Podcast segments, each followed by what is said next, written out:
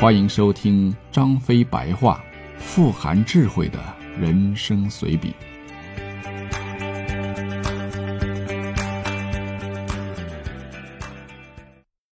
第三十六回，天热。蜀中的这个夏季真是热的要命，不穿衣服坐在那里，汗都不停的流，一天到晚后背总是湿漉漉的，树叶子都是蔫巴的，门前的石板上居然可以煎鸡蛋。晚上能稍好一些，但也热得睡不着觉。我拿一把蒲扇出门乘凉，看见魏延蹲在门口，舌头伸出老长，吓了我一跳。我说：“魏延，你伸个舌头干嘛呢？”魏延说：“哎呀，我在散热呢。”我忽然想起当年我养的阿黄，一到夏天也是这个样子，于是我也张嘴伸出舌头，哈哈了几下，发现还真的管用啊。于是我和魏延并排蹲着。张着嘴，哈哈的吐着舌头，月光照在我俩身上，留下两个很奇怪的影子。这天一热啊，人的脾气就变得暴躁。我最近三天已经摔坏了七个茶杯、五个饭碗、两个酒坛子，还弄坏了两张椅子、三把蒲扇，外加一个马鞍子，打了四个士兵，共计一百零八鞭子，弄得几乎没有人敢靠近我。我感觉我无时无刻不在发火，我咒骂着这该死的天气。魏延说：“我气急败坏的样子像只黑色的母鸡。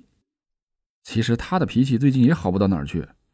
有一次他乘凉的时候，有只蚂蚁爬到他腿上，他把蚂蚁往地上一摔，跳降起来，还踩了三十多脚，末了还亲自往蚂蚁洞里撒了一泡尿。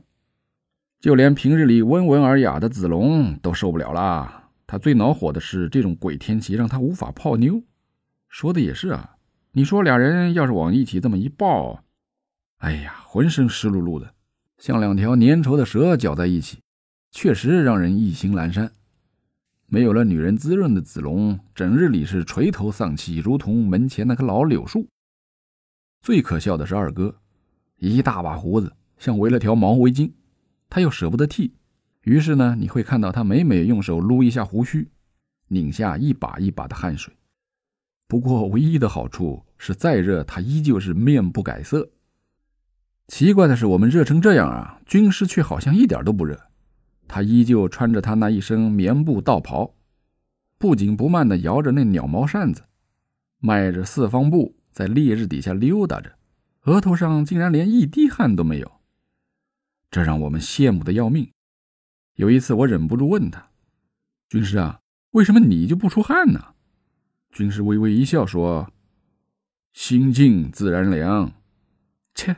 我才不信呢！我晚上睡着的时候心够静了吗？可醒来的时候，下面的草席都跟被水浸过一样。我觉得军师肯定是在敷衍我，不跟我说实话。对了，会不会是他穿的那件道袍有什么玄机呢？想到这里，我便大大咧咧的跟军师借道袍穿。军师愣了一下，哈哈大笑了几声，把道袍脱给了我。我穿上虽然小了点，但也对付着能穿吧。哎呀，这一天下来，那道袍不知道湿了多少次，我只觉得比以前还要热，并没有觉得凉快。哎，原来这件道袍也不过是件普通的袍子而已嘛。有一天半夜，我从梦中醒来，忽然觉得浑身发冷，我翻箱倒柜的把冬天的被子也找出来盖上，依然觉得冷，上下牙都打架，嘚嘚嘚的响。我知道我是感冒了，不过我却很开心。第二天一早啊，我挣扎着爬起来，把最后的衣服找出来，披着斗篷，戴着帽子，脸色苍白，却又得意洋洋的在人多的地方走来走去。